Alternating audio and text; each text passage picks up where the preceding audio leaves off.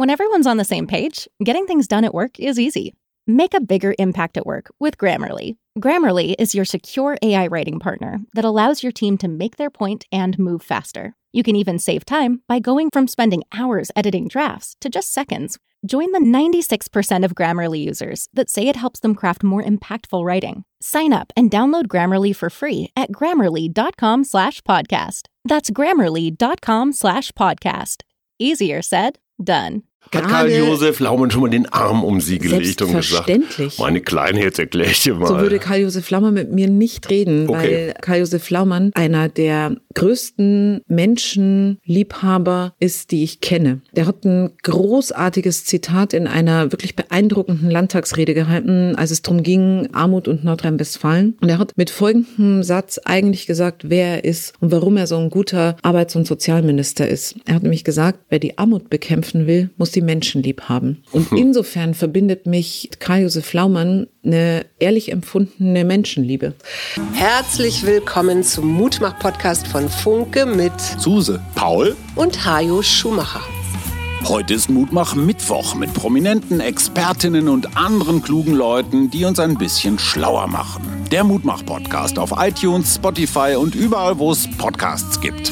Gerne abonnieren, das ist für euch kostenlos, aber für uns ein Kompliment, das wirklich Mut macht. Und jetzt geht's los. Hallo und herzlich willkommen zum Mutmach-Podcast. Diesmal bin ich ganz alleine. Mir gegenüber sitzt die mächtigste unbekannte Frau der Republik und ich zitiere mal, bevor ich verrate, wer es ist. An der Seite der etwa gleichaltrigen, aber politisch viel unerfahreneren Vizeministerpräsidentin Mona Neubauer weiß er sich zunehmend als überparteilicher Anwalt in Szene zu setzen. Hendrik Wüst nämlich. Mit Mona, der er noch in den Koalitionsverhandlungen das Du anbietet, bildet er nunmehr ein Powerpaar gefühlter Modernität. Die Fotos sind nicht zu schlagen, sagt ein alter Fahrensmann aus Berlin anerkennend. Tag, Frau Neubauer. Schönen guten Tag. Sie sinnen noch über diese Passage aus dem Buch Der Machtwandler Tobias Blasius Moritz Küpper über Hendrik Wüst. Da haben Sie ein paar Zeilen. Und tja, das Powerpaar gefühlter Modernität, die Fotos sind nicht zu schlagen.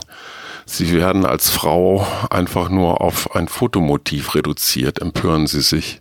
Nö, weil die Beschreibung der Modernität hat ja äh, mit dem äh, Wesen der Frau zu tun und was mhm. sie dann auch mitbringt äh, in eine Koalition. Insofern, danke. Und wie ist der Hendrik so? Verbindlicher, guter Typ. Was machen Sie in Düsseldorf anders als die Herrschaften hier in Berlin? Schwarz-Grün und Ampel kann man nicht ganz vergleichen, aber immerhin hat die CDU ja beschlossen, dass die Grünen jetzt der Hauptfeind sind. Hendrik Wüst stemmt sich dagegen.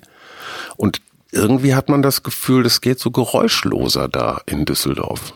Das ist ja die erste äh, Koalition dieser Art, die äh, in Nordrhein-Westfalen auf Landesebene geschlossen wurde. Das war äh, für die Grünen eine logische Konsequenz aus dem Wahlkampf raus, wo wir gesagt haben, äh, wir sind eine eigenständige Kraft und äh, dementsprechend als relevante eigenständige Kraft auch kraftvoll genug, äh, eine, ich sag mal, in ein anderes Lager reingreifende Koalition mhm. auszumachen. Und die Art und Weise, wie wir zusammenarbeiten, hat ganz viel damit zu tun, dass wir das einfach gegenseitig anerkennen.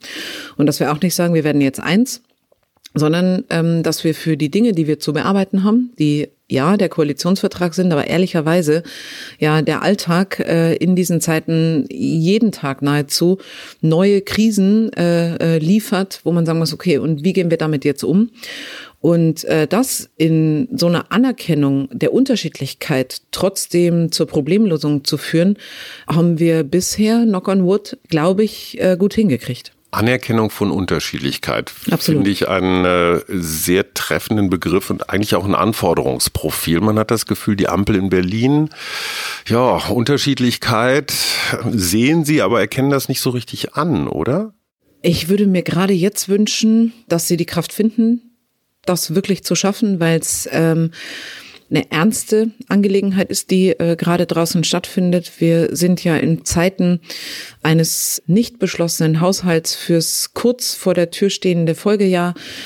Wir sind in der großen Frage, wie eigentlich schaffen wir es, den Industrie- und Wirtschaftsstandort äh, in eine Zukunft zu begleiten, ähm, dass gut bezahlte Arbeitsplätze, Wohlstand in Regionen äh, auf Basis von Ressourcenleichtigkeit und Klimaneutralität äh, ein erfolgreiches Geschäftsmodell werden. So, das ist ja der Anspruch. Äh, und Dafür ist, glaube ich, dieses Anerkennen von Unterschiedlichkeit und aus dieser Anerkennung heraus dann ein ehrliches Geben und Nehmen einfach zu akzeptieren. Dass es nicht darum geht, im Kompromiss zu 150 Prozent eigentlich vorzukommen und einen Kompromiss als was, oh, da haben wir uns was abverhandeln lassen, äh, zu bewerten, sondern zu wissen, in welche Realität sind wir eigentlich gerade unterwegs, was bringen wir mit, was braucht äh, sozusagen äh, es an Anstrengung, die Dinge äh, weggearbeitet zu bekommen. Und dann ist das intensiv und auch nicht frei davon, äh, ernsthaft miteinander äh, zu diskutieren, aber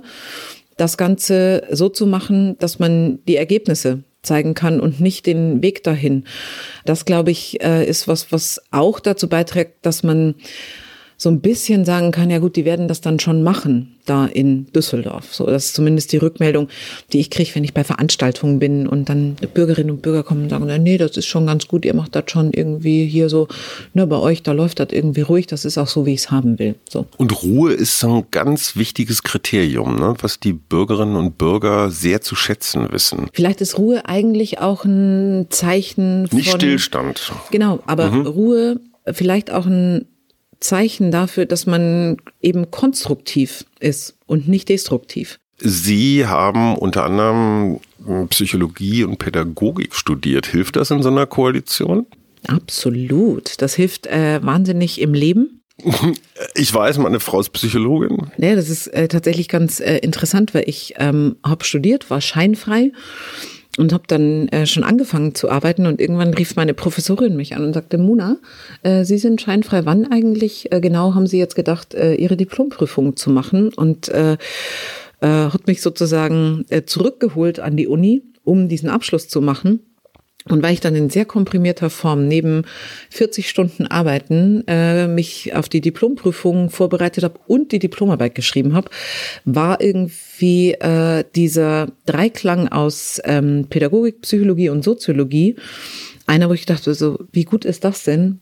Du hast eigentlich die Facetten, die man braucht, um Menschen zu so verstehen, individuell sozusagen im sich entwickeln und in Gesellschaften. Dafür hast du Grundlagen. Das äh, hast du wenigstens jetzt für dich als äh, Person und Mensch, ob auch immer irgendwann daraus aus dem sozusagen klassisch, was macht man dann äh, damit mit dem Abschluss, auch äh, sozusagen äh, in der Ausbildung äh, Geld für mich überwiesen wird. Keine Ahnung, aber hat äh, auf alle Fälle mir gute äh, Grundlagen gegeben, dass ich so manchmal in Runden sitze und wenigstens ansatzweise verstehe, was gerade los ist. Ist ja auch nicht so leicht, ne? Wenn auf der einen Seite Herbert Reul sitzt und auf der anderen Seite Karl-Josef Laumann, dann braucht man ja vielleicht auch Talente ähm, intergenerationell oder so. Alte weiße Männer, Feindbild. Also. Hat Karl Josef Laumann schon mal den Arm um sie gelegt und gesagt, meine Kleine, jetzt erkläre ich dir mal. So würde Karl Josef Laumann mit mir nicht reden, okay. weil äh, Karl Josef Laumann wirklich äh, einer der größten Menschenliebhaber ist, die ich kenne. Der hat ein großartiges Zitat in einer wirklich beeindruckenden Landtagsrede gehalten, als es darum ging, ähm, Armut und Nordrhein-Westfalen. Und er hat mit folgendem Satz eigentlich gesagt, wer er ist und warum er so ein guter Arbeits- und Sozialminister ist. Er hat nämlich gesagt, wer die Armut bekämpfen will, muss die Menschen lieb haben. Und hm. insofern verbindet mich äh, mit Karl-Josef Laumann eine ehrlich empfundene Menschenliebe. Mhm. Und mit Herbert Reul? mit Herbert Reul verbindet mich äh, mehr, als man gemeinhin denken würde, weil ähm, Herbert Reul wirklich ähm, einer ist, der zuhört, der auch eine klare Meinung hat. Das ist schon wichtig. der äh, viele, viele Schlachten äh, geschlagen hat, der aber eben dann auch nicht mit dem Kopf durch die Wand geht. Und das ist vielleicht so ein bisschen das, was die beiden auch interessant finden an dieser Zusammenarbeit jetzt äh, mit den Grünen in Nordrhein-Westfalen. Ne? Also weil die Grünen, das muss man wissen, wir wollen wahnsinnig viel über Dinge sprechen, wir wollen verstehen, wir wollen das, was wir uns überlegt haben, sozusagen in den Abwägungsprozess einbringen. Und das ist vielleicht den beiden bisher in den bisherigen Koalitionen, in denen sie mitgestaltet haben, so nicht passiert. Aber die empfinden das ähm, als Gewinn, weil sie am Ende sagen, wir kommen zu guten Lösungen. Also wir kommen zu anderen Lösungen jetzt, aber es sind gute Lösungen. Können Sie sich noch an das Thema Ihrer Diplomarbeit erinnern? Mhm. Und? Veränderungsprozesse unter sozialpsychologischen Aspekten oder so, glaube ich, so hieß es. Mhm. Mhm. Klingt wie ein Standardwerk. Also es ist auch das. Soweit würde ich gehen, doch. Ich glaube, man, äh, das ist es ja. Es ist ein Standardwerk inzwischen. Abschlussnote? äh, 1,0. Nicht schlecht. Mhm, gar nicht so schlecht. Und Sie ne? hatten eine 40-Stunden-Woche damals schon bei mhm, Naturstrom. Genau. Ja. Wow, berufsbegleitendes Studium, das schaffen mhm. nur die Besten. Ja, oder die, die halt irgendwie äh, das Zeitmanagement sich nicht so optimal überlegt haben, aber ja. Das war äh, intensiv. Es war nicht so schön, weil es war äh, Sommer und es war heiß und alle meine Freunde waren irgendwie im Rheinpark und haben das süße Leben genossen. Und ich habe gesagt, ja, dann viel Spaß euch. Ich sitze mal äh, quasi Käm im Kämmerchen mhm. und äh, lese und tippe und äh, mach und tu. Die Vergrottenolmung in der Abschlussarbeit, wer kennt es nicht? Schlimm.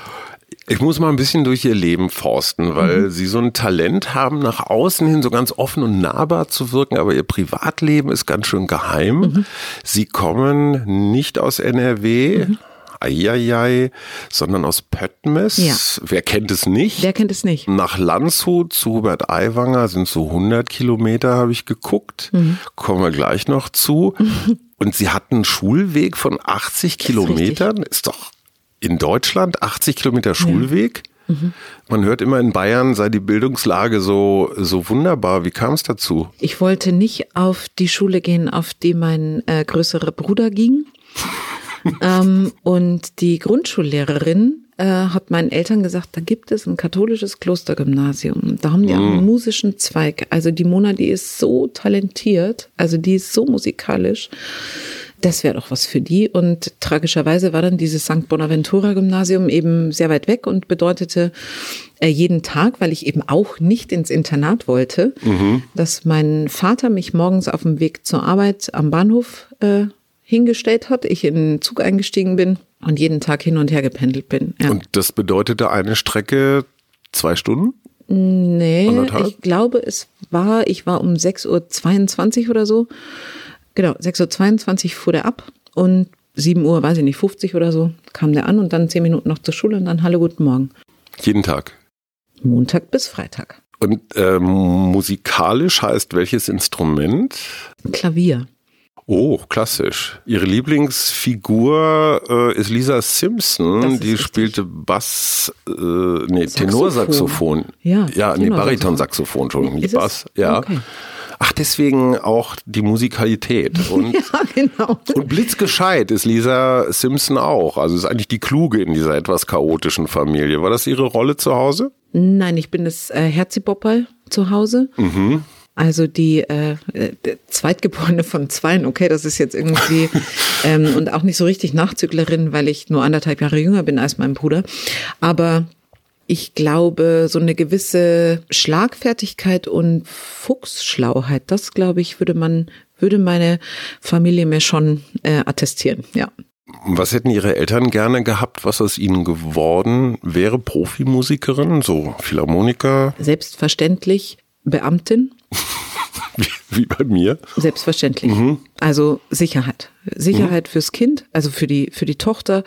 Auch äh, damit verbunden, würde man mal Kinder haben wollen, wäre dann auch klar, man kann zurück in den Job und so. Also mhm. es war sehr, sehr sicherheitsgeprägt. Kenne ich, aber das haben Sie jetzt ja fast geschafft. Nö.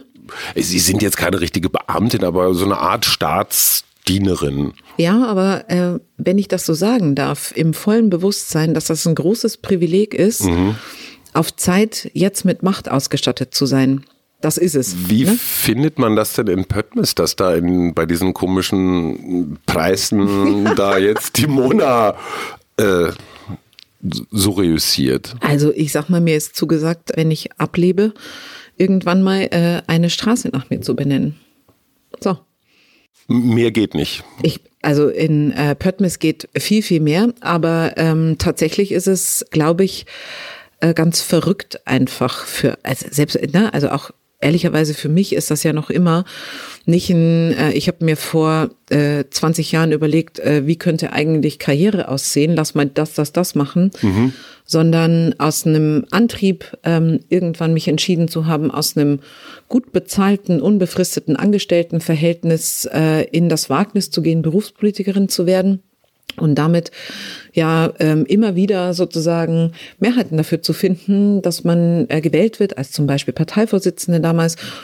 Und äh, jetzt gerade, ich meine, ist Ihnen klar, als Wirtschaftsministerin Nordrhein-Westfalens ist das halt eine echte äh, Ansage. So, ne? Das ist Nordrhein-Westfalen. 18 Millionen Menschen, die meisten DAX-Konzerne aller Bundesländer. 700.000 Unternehmen, mehr äh, Hidden Champions als Bayern. So, genau. Und ein Land voller Potenziale, aber eben auch ein Land mit ganz viel Grundstoffindustrie, also Chemie, Stahl, wo wir jetzt im Zuge der Transformation auch richtig, richtig viel zu tun haben. Und ich finde, dass das ein riesiges Privileg ist und äh, bin da wirklich mit sehr viel Respekt ausgestattet dafür, dass ich das machen darf. Und wie viele UnternehmerInnen haben Ihnen in den letzten Monaten gedroht? Also wenn das hier so weitergeht, dann gehen wir auch nach Nordamerika. Da ist ja, da müssen wir keine Steuern bezahlen. Die Energie ist umsonst und das ist alles so toll da. Das ist nicht, ich würde das nicht als äh, Drohung, also das, so, so sind die Gespräche nicht gelaufen, dass Unternehmensvertreterinnen äh, oder Vertreter zu mir gesagt haben, entweder das läuft jetzt oder ich bin woanders, ähm, weil mir von Anfang an wichtig war, ganz konkret zu wissen, was läuft eigentlich in den Unternehmen. Also nicht nur die guten Gespräche mit den Verbänden, in denen Unternehmen oder Branchen organisiert sind, zu führen, sondern auch zu wissen, was bedeutet eigentlich dann Grundstoff-Chemieproduktion in einem Verbund Chemiepark irgendwo in Leverkusen oder mhm. in Mahl? Und ähm, daraus die Hoffnung, dass man, wenn man vertrauensvoll miteinander über auch schwierige Dinge reden kann, man äh, schafft sozusagen ehrlich zu hören, was gerade attraktiv ist und dazu zählt andere Regionen der Welt, nehmen wir die Vereinigten Staaten mhm. mit dem Inflation Reduction Act. Ähm, und dann aber auch sozusagen mit der äh, ja, entwaffnenden Klarheit sagen zu müssen, diese Bedingungen wird Europa an der Stelle nicht bieten können. Wir haben aber andere Dinge, die ähm, vielleicht die Vereinigten Staaten nicht bieten können. Sagen Sie mir, was muss ich verbessern an den Standortbedingungen hier, weil ich kann keine äh, quasi Steuernachlässe wie die Vereinigten Staaten äh, hier für Nordrhein-Westfalen entscheiden als Landeswirtschaftsministerin, aber vielleicht haben wir andere Punkte, wo ich was dafür tun kann, dass sie weiterhin hier am Standort bleiben. Sagen Sie mal so zwei, drei Merkmale, die NRW besonders interessant machen in Konkurrenz zu internationalen anderen Standorten. Außer der Wirtschaftsministerin. Ja, das aller wichtigste in Nordrhein-Westfalen sind wirklich noch doch in weiten Teilen funktionierende regionale Wertschöpfungsketten, weil das gut gelingt, die Innovationen, die in Industrie und Wirtschaft passieren, in quasi sowas wie eigenen Ökosystemen herzustellen. Also der DAX-Konzern arbeitet mit dem Startup zusammen. Das kommt aus, ein, aus der Hochschule und der Mittelstand äh, profitiert mit davon. Das ist ein echter Standortfaktor Plus. Ähm, wir liegen im Herzen Europas. Das mhm. ist ein äh, riesengroßer Vorteil. Wir liegen sehr, sehr nah an unseren Nachbarländern Niederlanden und Belgien, die zum Beispiel in der ganzen Frage von zirkulären Wirtschaften, also der Frage von, wie schaffe ich es, Rohstoffe einzusetzen und nicht am Ende Abfall produziert zu haben, sondern Rohstoffe im Kreislauf zu führen. Eine sehr gute äh, Zusammenarbeit, äh, eine europäische Zusammenarbeit haben, weil klar ist, ähm, die Regionen Europas, die Regionen der Welt zusammen werden zeigen können, dass man diese Geschäftsmodelle ähm, zum Erfolg führen kann. Und darum geht's ja. Es geht ja nicht drum dass wir unseren Zukunftskoalitionsvertrag ähm, äh, sozusagen abhaken mit einem Haken dran, Haken dran, Haken dran, sondern was ja die Idee dahinter ist, ist diese Wertschöpfungsketten, die da sind, so zu transformieren, dass man sagt, da bleibt auch für die, die heute noch gar nicht geboren sind, erstens ein Klima über, in dem man frei ist, noch Dinge ähm, zu gestalten, eine Natur über, die vorhanden ist und vor allem ein technologischer Vorsprung, der dabei hilft, in anderen Teilen auch der Welt zu zeigen, das sind funktionierende äh, Geschäftsmodelle. Damit lässt sich Geld verdienen, wenn man ähm, 100% zirkulär Feuer verzinkt. So, mhm. damit kann man Geld verdienen, damit kann man Gehälter bezahlen als Sie das erste Mal oder eines der ersten Male in Nordrhein-Westfalen unterwegs waren, so geht zumindest die Legende, fuhren Sie über die Autobahn, sahen das Schild Castrop-Rauxel und dachten sich, das gibt's ja wirklich. Absolut. Mickey Beisenherz hat es Ihnen hoffentlich verziehen, der kommt nämlich aus Castrop-Rauxel. Das heißt aber, Sie fremdelten erstmal so ein bisschen in dieser Industrieregion. Nee, das hat gar nichts damit zu tun, sondern ich verstehe nicht warum, aber Castrop-Rauxel steht nicht im Fokus, wenn man über Nordrhein-Westfalen Wahlen ähm, redet. Zu Unrecht. Also im Freistaat Bayern ist Castro Brauxel sozusagen ein Chiffre für mhm. das Ruhrgebiet, aber ah. gar nicht so richtig klar Castro Brauxel. Und ich freue mich wahnsinnig, dass ähm, äh, seit ich, ähm, ich glaube, es war im Rahmen der äh, Preisverleihung für den Wirtschaftspreis, den mir die äh, Ruhrgebietswirtschaft verliehen hat, das artikuliert habe. Äh, Gibt es jetzt eine Einladung vom äh, Oberbürgermeister aus Castrop-Rauxel.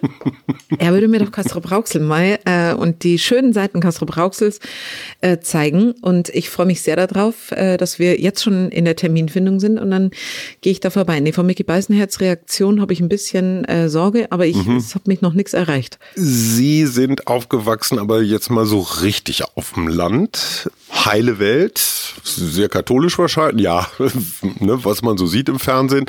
Ähm, und dann auf einmal Ruhrgebiet. Erklären Sie mir einmal kurz Deutschland. So Soziologen sagen ja zum Beispiel Stadt-Land. Ich bezeichne das Ruhrgebiet jetzt mal als große Stadt.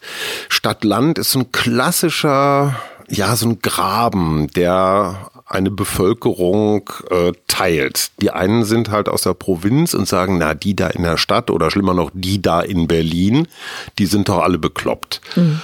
Und die aus der Stadt gucken so ein bisschen mitleidig da auf die Ötzis und Öhis und sagen so, ja, ihr könntet hier auch mal ein bisschen mehr Elektromobilität gebrauchen. Sie verkörpern diesen Graben so ein bisschen. Naja, gut, Sie kennen beide Seiten. Das stimmt. Gibt es diesen Graben oder wird der, um mit Andi Möller zu sprechen, hochsterilisiert? Also, ich habe zumindest Erfahrungen gesammelt, dass dieser äh, Graben auch gerne äh, bedient wird, aber der Realität ähm, in sozusagen der Einfachheit überhaupt nicht äh, gerecht wird, weil also ich kann Ihnen mal sagen, warum ich weg äh, ähm, wollte vom Land. Das hatte vor allem damit zu tun, dass es mich wirklich Endstufe genervt hat, dass alles, was ich machen wollte, immer bedeutete, mit dem Auto los zu müssen, mhm. weil es halt wirklich richtig ländlich ist. Und diese Vorstellung, nur sozusagen, also einfach mobil sein zu können, mhm. war für mich als junge Frau total attraktiv. Das war einer der Haupttreiber. Und ich wollte halt auch ins Leben, also in die Vielfalt. Mhm. Und trotzdem bedeutet das nicht, dass die Menschen, mit denen ich ähm, da zusammengelebt habe, irgendwie beschränkten Horizont mhm. haben. Ähm, das würde viel, viel zu kurz greifen. Aber ich glaube, ja, es sind unterschiedliche Welten einfach. Und äh, die Antwort darf ja aber nicht sein, das zu verstärken, sondern die Antwort muss sein, zu sagen, was kann man tun, die Gleichwertigkeit der Lebensverhältnisse herzustellen. Und wenn wir dann darüber reden, dann ist die Frage von Anbindung an ähm, gesundheitliche Grundversorgung, an Mobilität, an äh, Kultur. Eine, die äh, tatsächlich auch im ländlichen Raum sozusagen mit der Entwicklung des junge Menschen ziehen weg äh, vom Land und kommen nicht wieder einhergeht. Und das stärkt mit Sicherheit äh, nicht das Zusammenfinden. Was ist Ihre Erklärung dafür, dass das ist jetzt nicht so ein richtiger Stadt-Land, sondern vielleicht eher so eine Ost-West-Geschichte, dass die, äh, die AfD in den neuen Ländern so stark ist? Also ganz selbstkritisch haben wir, glaube ich, lange Zeit die Lebensrealität, die äh, Biografien, die in Ostdeutschland sozusagen leben, gar nicht wirklich äh, wahrgenommen. So. Also mhm. die Frage, was bedeutet das eigentlich, wenn von einem Tag auf den anderen nicht eine äh, florierende Ökonomie, das war ja nicht der Zustand zur Wende, aber trotzdem sozusagen, äh, na, wenn einem, ich überspitze jetzt mal zur Verdeutlichung, blühende Landschaften versprochen werden mhm. und am Ende aber das dann in der Form nicht passiert und damit eine Enttäuschung und auch sozusagen keine gute Zukunftsperspektive entwickelt werden kann. So, dann ist es leicht für diejenigen, die ähm, gar keine Interessen haben, Gesellschaften zusammenzuführen, unterschiedliche Lebensweisen als einen Gewinn sozusagen zu bewerten, Probleme zu lösen, sondern die davon leben, dass Probleme groß und größer bleiben und werden, ähm, weil das die politische äh, Kompetenz ist, Probleme zum Problem zu machen und darüber am Ende ja Demokratien zu versuchen zu destabilisieren. So, das ist, glaube ich, einer der Gründe, warum eine rechtsextreme AfD Nährboden findet. Und ähm, es ist ja nicht so, als sei das äh, ein ostdeutscher Exklusivanspruch, sondern gerade wenn man sich jetzt die jüngsten Wahlergebnisse bei den Landtagswahlen im Westdeutschland anguckt, dann kann man nicht als ähm, Vertreterin einer demokratischen Partei, und damit meine ich alle demokratischen Parteien, ähm, so tun, als gäbe es nichts zu tun. Wenn wir Studienergebnisse lesen, in denen festgestellt wird, dass ähm, über die Hälfte der Bürgerinnen und Bürger nicht mehr an die Handlungsfähigkeit des Staates glauben, mhm. dann hilft es ja nichts, ähm, am Wahlabend zu sagen, äh, äh, ähm, ernüchternd ist am heutigen Wahltag das starke Abschneiden der AfD, sondern dann bedeutet das, dass Parteien über ihre eigenen Schatten springen müssen, sich Dinge zumuten müssen, um die Probleme aus dem Alltag der Menschen ähm, sozusagen gelöst zu bekommen. Also Sie als Grüne, jetzt nicht Sie persönlich, aber die Grüne Partei ist so das Feindbild Nummer eins der AfD. Also sie werden als westlich wahrgenommen, als irgendwie abgehoben, als realitätsfern, als was auch immer. Wie konnte es dazu kommen? Sie wollen doch eigentlich nur das Gute als Grüne. Liegt ja. da ein Missverständnis vor oder nee. eignen Sie sich einfach so gut als Feindbild? Ach, ich glaube, wir sind ähm, also für eine äh, für eine rechtsextreme Partei sind wir logischerweise das ähm, äh, Top-Feindbild, weil wir eine Gesellschaft und Werte in einer Gesellschaft abgeleitet aus dem Grundgesetz verteidigen und für die kämpfen, die bedeuten die Gleichberechtigung von Frauen, die Freiheit von Kunst und Kultur, die Freiheit von Presse, die Unantastbarkeit äh, der Menschenwürde. Hm, würde die SPD auch für sich reklamieren? Ja. Sogar Friedrich Merz. Ja, aber. Aber es ist nichts spezifisch Grünes. Das weiß ich nicht, ob wir sozusagen mit der, mit der Entschlossenheit, mit der wir eine plurale Gesellschaft, also den, wenn man so will, Kulturkampf gehen wir zurück in ein Gestern, von dem wir heute glauben, dass es äh, doch das Schönste ist, was wir jemals erlebt haben, oder trauen wir uns zu, ein Morgen gemeinsam zu gestalten und gemeinsam bedeutet, diejenigen zu sein, die in einer Gesellschaft anerkennen, dass alle an einem Tisch sitzen. Frauen, Menschen unterschiedlicher Weltanschauung, unterschiedlicher Herkunft. Alle sitzen an einem Tisch. Und das ist ein anstrengenderes Gespräch, als würden da nur eine Gruppierung sitzen. Und die Grünen wollen, dass alle an einem Tisch sitzen und das miteinander austragen und das auch in einer Deutlichkeit und Klarheit, die uns äh, ja tatsächlich an der Stelle ähm, in, äh, in den Fokus stellt für das, was wir wollen. Ich meine, wir reden darüber, dass wir als Grüne zum Beispiel äh, ja für die Selbstbestimmtheit von Frauen mhm. äh, streiten. Und zwar zum Beispiel auch in der Frage ähm, von äh, Schwangerschaftsabbruch. So, das, was eine AfD will, ist ähm, die Frau als sozusagen Reproduktionsorgan für äh, Nachfahren. So, das ist nicht unser Anspruch ähm, als Grüne, sondern äh, die Freiheit von Frauen darüber zu entscheiden, wie sie ihr Leben gestalten wollen und auch als Gradmesser einer Freiheit einer Gesellschaft zu sehen, wie ist eigentlich der Freiheitsgrad für Frauen? Also wie frei sind Frauen, die Entscheidung zu treffen, Familie zu gründen und einen Beruf auszuüben. So, das sind Dinge, da glaube ich, ähm, eignen wir uns tatsächlich wegen unserer Entschlossenheit dann äh, aus, wie ich finde, guten Gründen im Fokus zu stehen. Und jetzt gibt es konservative Ministerpräsidenten. Ihr bayerischer, ist ja nicht mehr ihrer, aber Markus Söder hat die Grünen zum Hauptfeind im Landtagswahlkampf erklärt. Kai Wegner hat äh, sie hier nicht als Koalitionspartner auserkoren. Boris Rhein hat eine eigentlich ganz harmonische hessische schwarz-grüne Koalition, sagen wir mal, durch die SPD jetzt ersetzt. Man weiß nicht so richtig, wie es in anderen Bundesländern Baden-Württemberg weitergeht. Also, dass sie irgendwie Feind sind, finden auch CDU, CSU. Also ein Teil jedenfalls, außer ihrem äh, engen Freund Hendrik natürlich. Nö, das kann ich so nicht bestätigen, ehrlicherweise. Wie, dass Markus Söder die Grünen zum Hauptfeind erklärt hat? Nee, aber dass das alles sozusagen, dass es den großen Zusammenhang gibt. Eine äh, CDU, CSU hat sich jetzt abgesprochen und sagt, ähm, äh, was könnten wir machen? Ach, lass mal, das erlebe ich zumindest nicht in der Breite äh, der Akteure, mit denen ich in der CDU zu tun habe. Und ich habe nicht nur mit äh, Hendrik Wüst in der CDU zu tun ich glaube, richtig ist, ähm, dass es mit uns zusammen anstrengend ist. Das will ich gar nicht in Abrede stellen. Also, weil wir sind eine Partei, die nicht in ähm, äh, Verantwortung geht, um dann äh, Macht zu erhalten, einfach weil man jetzt in Verantwortung ist, sondern wir wollen diese Macht tatsächlich nutzen, um gestalten zu können. So. Und das ist natürlich anstrengend, wenn da äh, sozusagen eine Partei immer sagt so, mh, Stimmt, das ist schon richtig. Wir können es aber verändern und das wäre jetzt unser Weg. Und ähm, das ist, wenn man so will, Politik mit einer bestimmten Qualität von äh, Anspruch.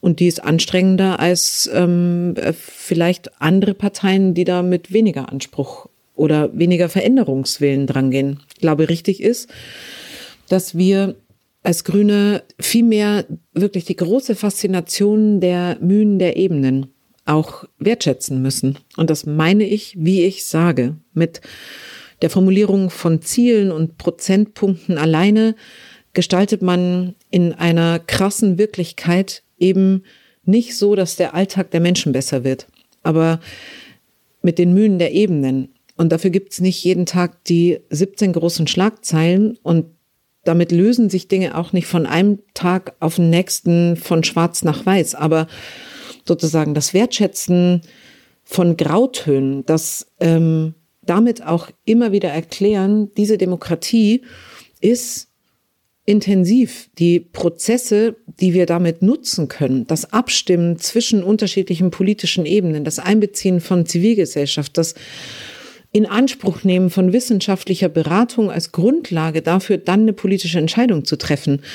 Das ist das, was eine Demokratie ausmacht. Und ganz ehrlich glaube ich, ist es deswegen auch wichtig, dass wir Grünen diese Grautöne als einen echten Markenkern auch von Demokratie als ein ähm, als was Gutes nach draußen stellen, weil am Ende auch die Art, wie wir unsere Gesellschaft äh, hier in der Staatsform gefasst haben, einer freiheitlichen Demokratie, was ist, was gerade in anderen Regionen der Welt versucht wird äh, anzugreifen. Wo werden Sie persönlich als herausfordernd, heißt es, glaube ich, oder auch anstrengend wahrgenommen in der Koalition in Düsseldorf? Die ganz ehrliche Antwort, ich glaube, ich verlange meiner Partei an äh, manchen Stellen ganz schön viel ab und ich habe großen Respekt davor, dass ich so getragen bin in Nordrhein-Westfalen von den Grünen und das, womit ich sehr viel Freude in der Landesregierung äh, bereite, so habe ich Sie jetzt verstanden, Herr Schumacher. Ja. Ja, ist äh, meine Entschlossenheit, die Fläche für die erneuerbaren Energien, für Wind und Sonne in Nordrhein-Westfalen so schnell wie möglich zur Verfügung zu stellen. Um, da geht auch noch ein bisschen was, ne? Da geht noch was. Äh, wir legen es so an, dass wir sieben Jahre, bevor der Bund es gesetzlich verlangt, äh, rechtssicher ausgewiesen haben. Mhm. Stand heute sind wir äh, Spitzenreiter im Genehmigen von Windenergieanlagen uh. lang vor Schleswig-Holstein und Niedersachsen, Platz drei beim Zubau von Windrädern hinter Schleswig-Holstein und Niedersachsen. Aber man muss, glaube ich, für die Dimension, was bedeutet das in Nordrhein-Westfalen, mhm. einfach auch wissen, wir sind das dicht besiedelste Flächenland mhm. ähm, der Bundesrepublik. Also bei uns ist einfach auch wenig Fläche, die frei ist, wo lange nichts kommt, sondern im Sauerlandesplatz haben Sie bei Friedrich Merz im Wahlkreis ein paar Windräder schon projektiert? Ich selber projektiere keine äh, Windräder. Ich lasse auch keine Windräder projektieren. Nee, wir haben ein Raumordnungsverfahren sozusagen, wo mhm. jetzt die Flächen festgelegt werden in den Regionen, wo Windräder aufgestellt werden. Und ich bin mir ganz sicher, dass äh, Friedrich Merz zu einem der lautesten äh, Befürworter von Windenergieanlagen gerade in Südwestfalen im Sauerland werden wird, weil ähm, das ist ein echtes Powerhouse, wenn es um äh, mittelständische Industrie geht. Und äh, gerade die äh, Unternehmen aus äh, Sauerland sagen mir, Frau Neubauer, wann endlich können wir selber Windenergieanlagen nutzen, um unseren Strom oder aus dem Strom dann auch, keine Ahnung, Wasserstoff, dies, das. So, also, ja, ja, ich bin mir sicher, der wird das, äh, hoffe ich mal, äh, mit anführen, das Feld derer, die sagen, Windenergie bringt Planungssicherheit, bringt niedrige äh, Gestehungskosten und Widerstandsfähigkeit vor exogenen Schocks, die uns Rohstoffe zur Energieerzeugung nehmen. Zum Schluss brauche ich nochmal Ihre Gesellschaftsanalyse. Diese Woche kam jetzt gerade die relativ ernüchternde Mitteilung, dass in Sachen PISA in den letzten 20 Jahren nicht so wirklich was passiert ist.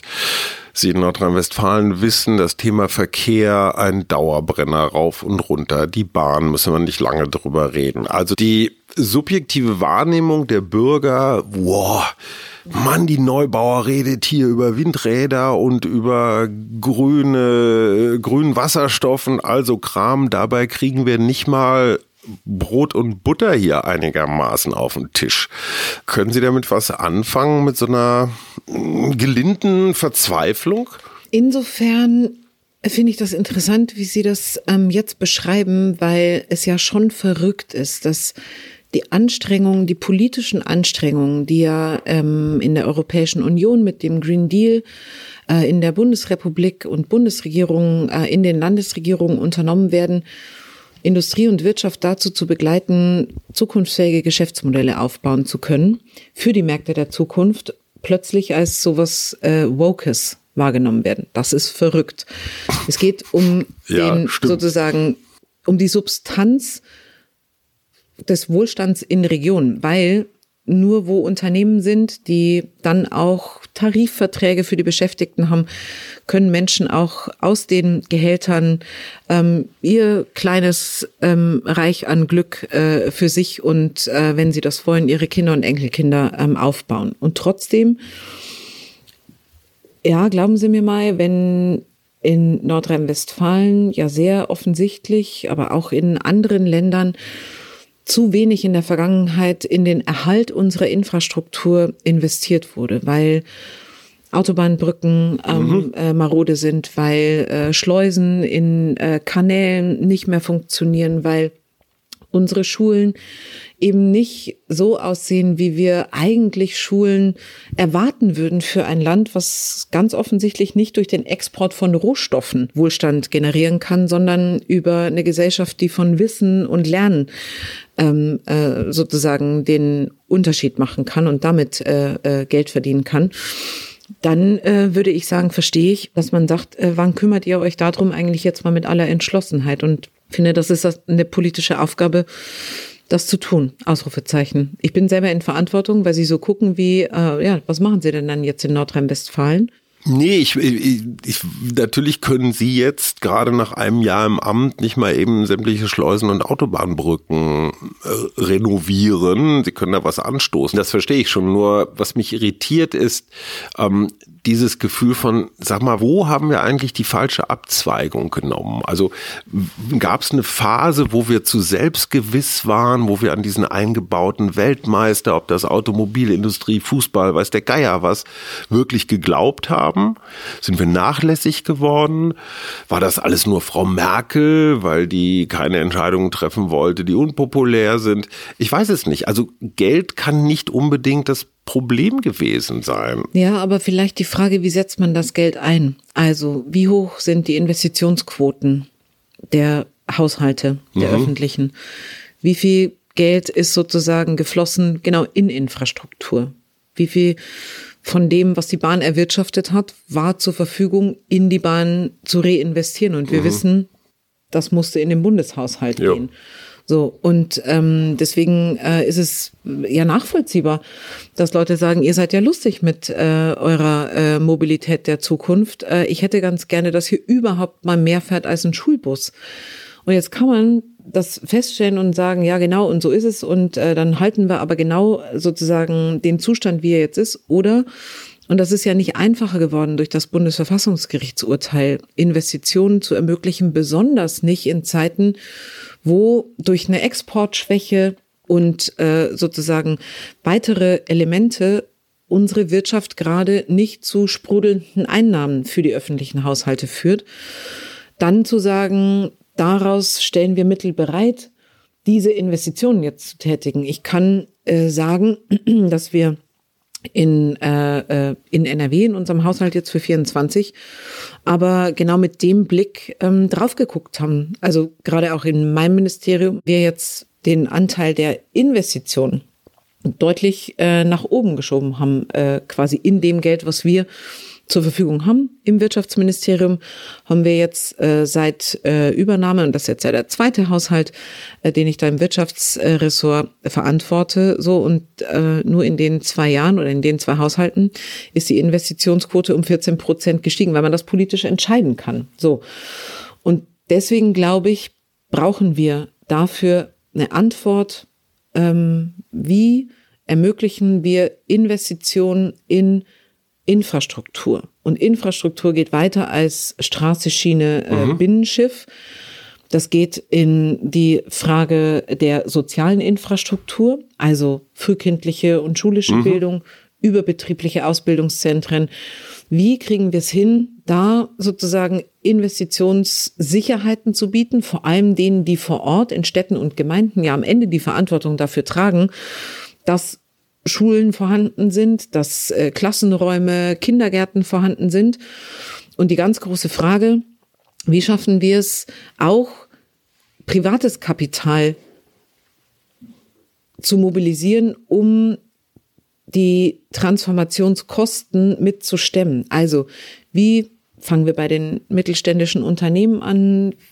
Welche Maßnahmen für Vertrauen und Verlässlichkeit müssen wir sozusagen wie Leuchttürme aufstellen, dass die ihre Investitionsmittel mobilisieren und im Standort Bundesrepublik Deutschland, Nordrhein-Westfalen, Südwestfalen ähm, sozusagen investieren. Und äh, genau, ich glaube, die Antwort dafür ist äh, noch nicht zu Ende gegeben. Ich will hoffen, dass alle staatstragenden Parteien ähm, sich zu einem Schulterschluss zusammenfinden und dafür eine Antwort bieten, weil es ein wesentlicher Beitrag dazu ist, zu zeigen, ja, das wird jetzt Baustellen bedeuten, liebe Bürgerinnen und Bürger. Aber für euch ist nachvollziehbar eine Klarheit in der Gewichtung der Ausgaben.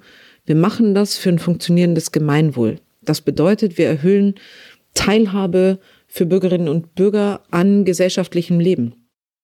Super, alles, alles verstanden, Haken dran trotzdem, wenn ich mir Pisa aktuell angucke, dann ist das ein komplettes Déjà-vu-Murmeltier-Erlebnis. Also sowohl die Zahlen als auch die Diagnosen waren vor über 20 Jahren sehr, sehr ähnlich. Also Kinder aus wohlhabenden Familien haben automatisch viel bessere Aufstiegs- oder Bildungsaufstiegschancen und, und, und, und. Kennen wir alles. Da fragt sich der Mensch im Lande draußen schon, sag mal, was ist da jetzt passiert, beziehungsweise was ist nicht passiert? Woran liegt das? Ist das ein Systemfehler, dass da einfach zu viele Ebenen zugange sind? Neulich las ich in der Süddeutschen einen sehr interessanten Aufsatz, so Kommune, Land, Bund, Europa und dann noch 300 verschiedene freie Träger. Das hat ein Maß an Komplexität erreicht, wo Markus Gabriel, der Philosoph, sagen würde, Hyperkomplexität nicht mehr zu managen, weil man weiß nicht mehr, was passiert, wenn man an irgendeiner Schraube dreht. Ich würde mal vielleicht mit was Positivem einsteigen. So schlimm die Auswirkungen der Corona-Pandemie besonders auf Kinder und Jugendliche waren, so sehr hat gerade unser Schulsystem einen echten Booster im Umgang mit den Möglichkeiten der Digitalisierung erfahren. Jetzt wird es darauf ankommen, das äh, nicht als ein singuläres äh, Momentum äh, zur Seite zu legen und sich in fünf Jahren zu erzählen, das waren Zeiten, als wir das gemacht haben, erinnert ihr euch? Mhm. Sondern das ähm, sozusagen zu integrieren, wie man vielleicht Bildung im 21. Jahrhundert organisieren muss. Wir haben lange, lange Zeit gerade in der Frage von schulischer Bildung uns damit aufgehalten über die äh, Frage, ähm, welche Schulform ist eigentlich die Schulform, äh, äh, die die beste ist für unsere Kinder. Mhm. miteinander verbracht, auch in politischer Auseinandersetzung. Und da haben auch alle Parteien äh, ihren Beitrag zugeleistet. Die Frage der Schulentwicklung, und die ist ja diejenige, mhm. die am Ende, wenn Schulentwicklung gut läuft, dann funktionieren Schulen auch so gut, dass Kinder das als Ort, an dem sie ihre Neugierde, ihre Ideen so platzieren können, dass sie sich einfach, wie soll man sagen, im Schulsystem bilden können und dann am Ende das für sich machen können, was sie wollen. Mhm. So, und deswegen glaube ich, äh, ist der größte Rat, äh, äh, nicht jetzt äh, in den Diskurs zu verfallen, das dreigliedrige Schulsystem versus schon wieder. genau das alles das also das haben mhm. wir alles schon durchgespielt mehrfach sondern zu sagen ähm, wir stellen mal in alles was wir dazu diskutieren die Kinder mhm. und äh, sozusagen die Entwicklung der Kinder in den Mittelpunkt und sind dann eben aber auch bereit dazu, äh, entsprechende Investitionen, wenn da welche notwendig würden, und ich würde sagen, es deutet alles darauf hin, auch ähm, zu ermöglichen. Waren Sie damals im Studium Pädagogik auch so auf dem Weg, Lehrerin zu werden? Überhaupt nicht. Gar nicht. Himmels okay, Sie wollten in die Wissenschaft. Äh, ich wollte. Was sagen Sie um Himmels Willen? Sind Sie kinderfeindlich? Ich, äh, nee. äh, Moment, nein, überhaupt nicht. Äh, ich finde äh, Kinder, ähm, wer kennt sie nicht, diese kleinen Racker, wirklich toll.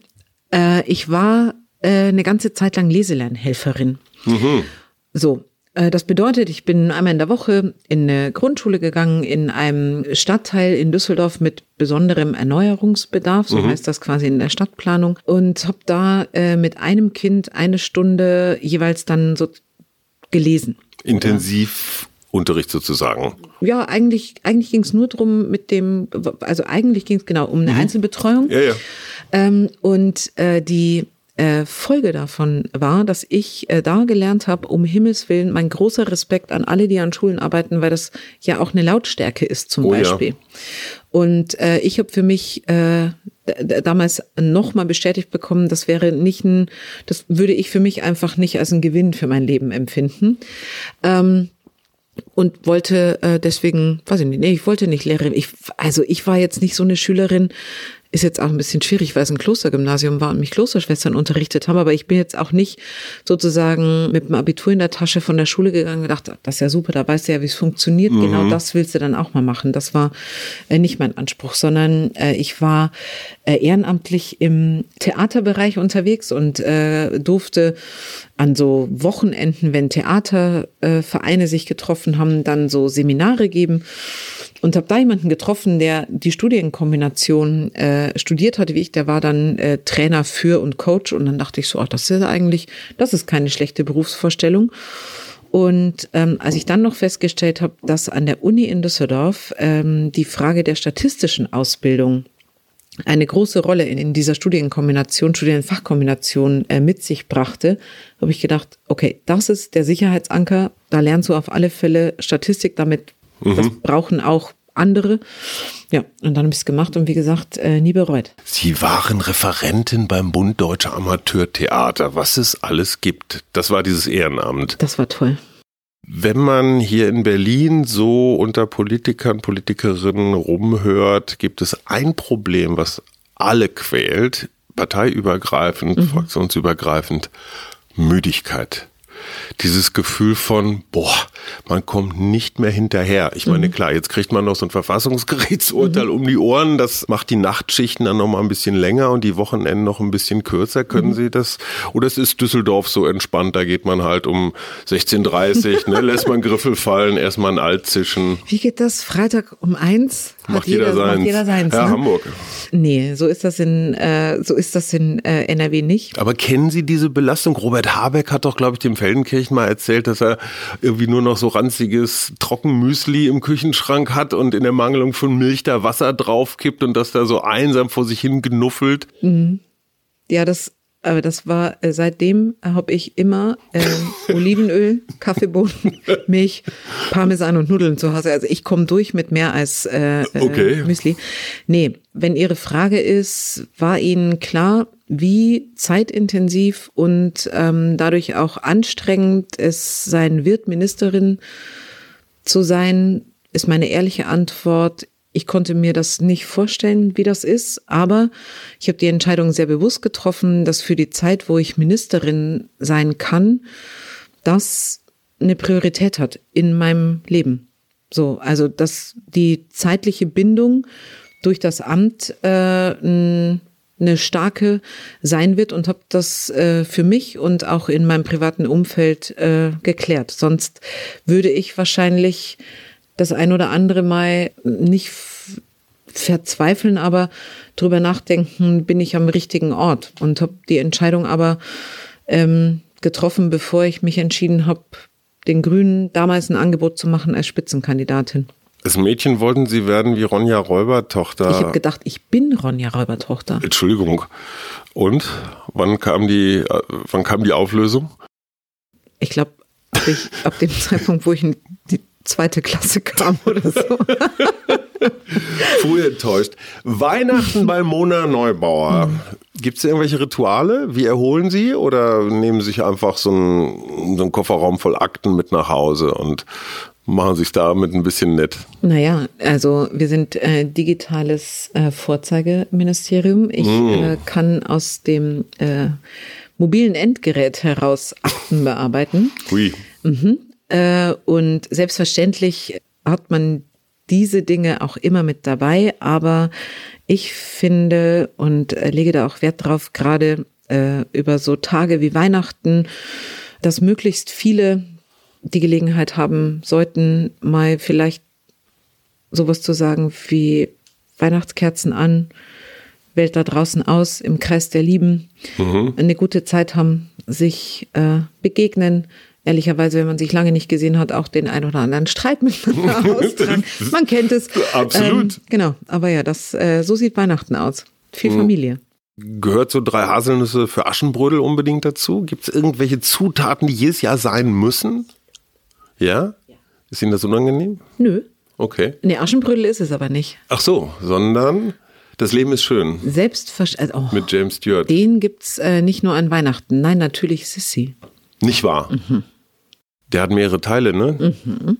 Bingen Sie die hintereinander weg oder können Geht Sie ja sich nicht. den aufsparen? Nee, nee, das ist ja dann in Teilen ist ja der, äh, also das Zusammentreffen in äh, äh, den unterschiedlichen Teilen der Familie wird schon danach auch äh, ah. äh, choreografiert, dass man jeweils die Gelegenheit hat, auch Sissy zu gucken.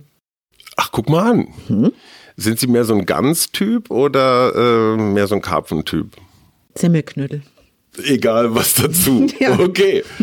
Sie sind keine Vegetarierin, oder? Doch, doch, ich ernähre mich vegetarisch. Ach so. Seit ich bei äh, in Riederwiedenbrück in einem sehr großen äh, Schlachthof war. Mhm. Ich glaube, fängt mit T an und hört mit Önnies auf. Genau, bei Clemens Tönnies. Ja. Mhm, Ich habe damals Faszinierend übrigens, also in seiner ganzen, Absolut. in seiner ganzen, ich sag mal, Perfektion.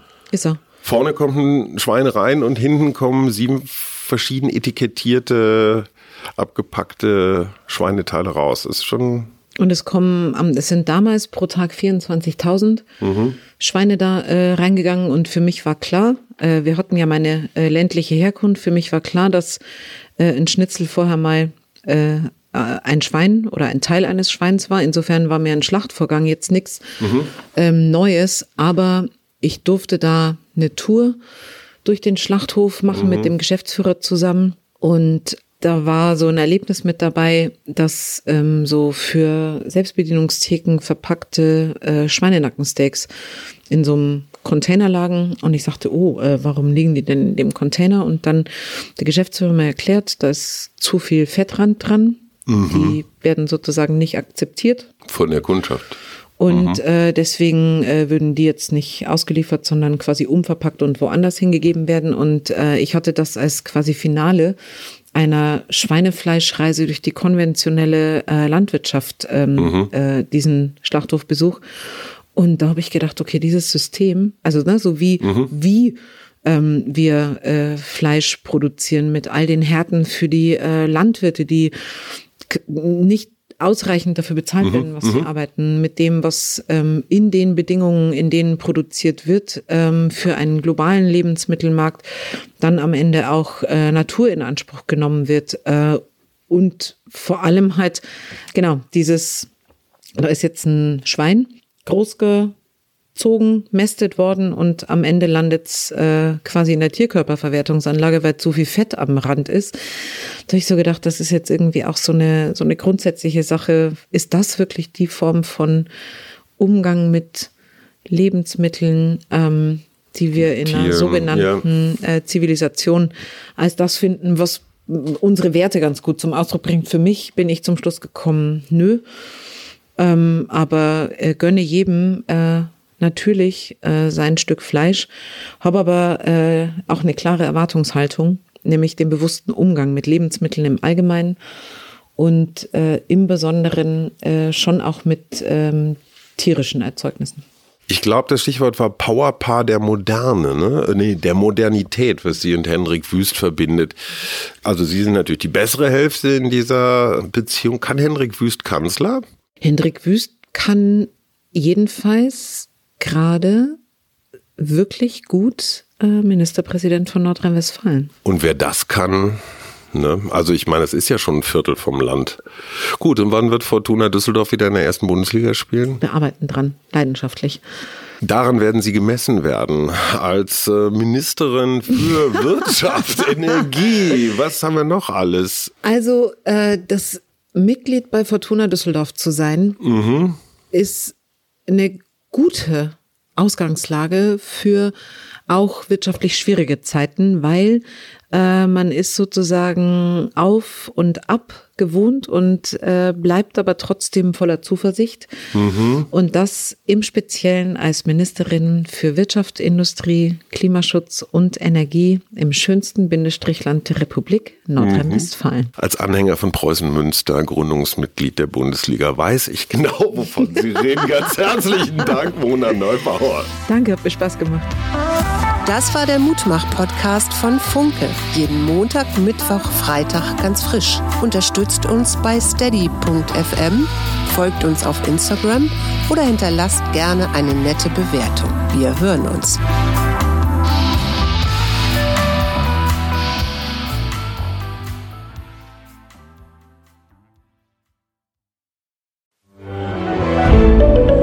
Ein Podcast von Funke. When everyone is on the same page, getting things done at work is easy. No matter what you do or what industry you're in, how you communicate is key. Everything you type is equally important to collaboration, and Grammarly can help. Think of it as your AI writing partner, empowering you to communicate effectively and efficiently so you can make a bigger impact in the workplace. 96% of Grammarly users say it helps them craft more impactful writing. And as the gold standard of responsible AI, Grammarly is your secure AI writing partner that allows your team to make their point and move faster. By understanding your writing and context, Grammarly provides relevant, personalized suggestions. And with tone suggestions, you can navigate even the most difficult work conversations. You can also save time from spending hours editing drafts to just seconds with one click. Sign up and download Grammarly for free at grammarly.com slash podcast. That's G-R-A-M-M-A-R-L-Y dot com slash podcast. Easier said, done.